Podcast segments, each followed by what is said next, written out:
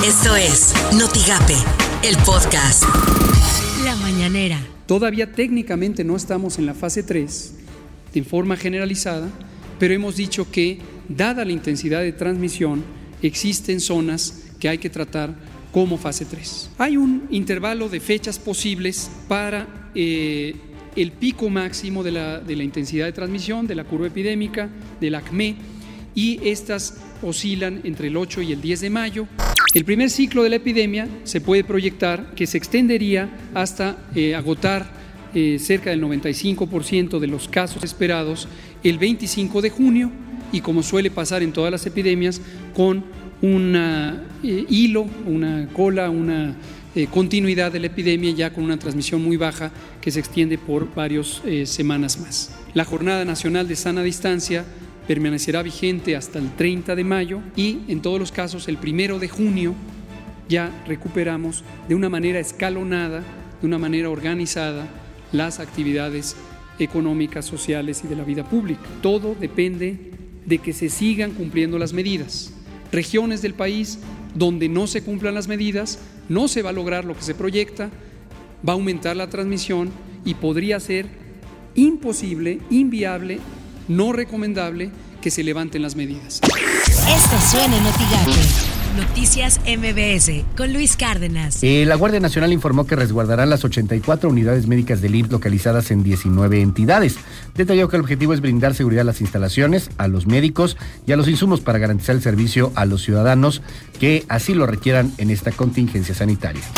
Por las mañanas, con Ciro Gómez Leiva. Nosotros tenemos una situación algo diferente, porque hay que recordar que el epicentro de la pandemia en el mundo ya no se encuentra en Europa, está en Estados Unidos. En este caso hablo por Tamaulipas, pues hay un gran movimiento que se da todos los días. También nosotros dependemos de nuestra vecindad con Estados Unidos. Tenemos hoy en día desplegados 250 personas, tanto de bienestar social como de CODEPRIS, eh, teniendo filtros y verificando todas las, gentes que, cruzan de Estados Unidos hacia México. Eso lo está haciendo el gobierno eh, del Estado. Entonces, en la medida de que en el caso de Texas el control de esta pandemia, esa es la medida que podríamos también nosotros ver qué acciones vamos a llevar a cabo.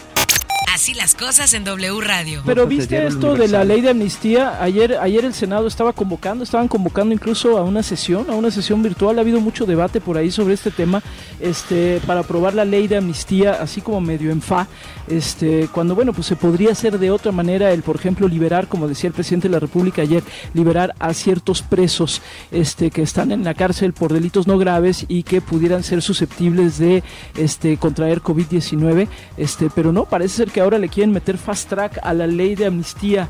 Así que bueno, pues ya sabes, cosas que ves en tiempos de pandemia, Editorial Notigape con Martín Cifuentes. La inminente llegada de la fase 3 de la emergencia sanitaria nos debe hacer pensar hoy más que nunca acerca de la seriedad del enemigo al que nos estamos enfrentando.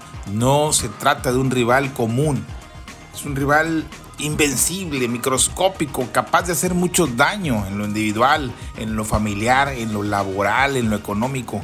Me sorprende que aún a estas alturas de la pandemia haya quienes duden de su existencia, duden de su veracidad y se atrevan a opinar que todo esto es un engaño. Desgraciadamente estas teorías conspirativas recorren las redes sociales y llegan a convencer a uno que otro. El costo que tendremos que pagar como sociedad será inmenso. Estas son las portadas del día de hoy. El diario de Ciudad Victoria, obreros de maquiladoras aún negocian parar labores en Matamoros. Últimas noticias exigen plan de rescate económico para los campesinos de Tamaulipas. El Sol de Tampico, internos del penal de Ciudad Victoria se suman a confección de cubrebocas. Reforma sin médicos, 9% de los infectados. El Universal urgen a aprobar ley de amnistía por COVID-19. Milenio con CDG 20, moratoria de adeuda de 76 países pobres.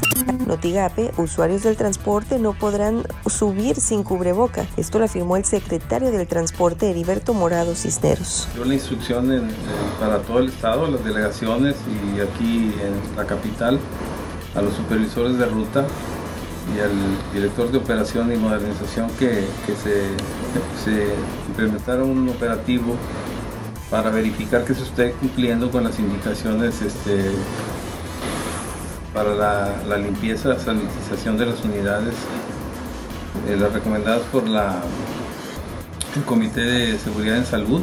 Se les, se les dio la indicación ayer de que a los usuarios que no porten el cu- cubrebocas es obligatorio. Lo que tienes que saber de Twitter. Arroba Milenio. En México ya suman 5.847 casos confirmados y 449 muertes por coronavirus. Arroba Tamaulipas Salud. Registra Tamaulipas 6 nuevos casos positivos a COVID-19, suman 96. Arroba Excelsior. Arroba HL Gatel, subsecretario de arroba S Salud-MX, informa que la Jornada Nacional de Sana Distancia se mantendrá hasta el 30 de mayo del 2020. Arroba el Mañana Rey, estiman para el 17 de mayo regreso a clases en más de 900 municipios de México que hasta el momento se declaran como libres de coronavirus.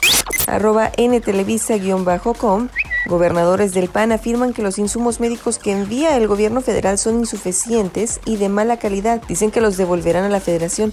Arroba el financiero-mx, California será el primer estado en entregar pagos en efectivo a inmigrantes que viven sin autorización en el país y que han resultado perjudicados por la pandemia del coronavirus.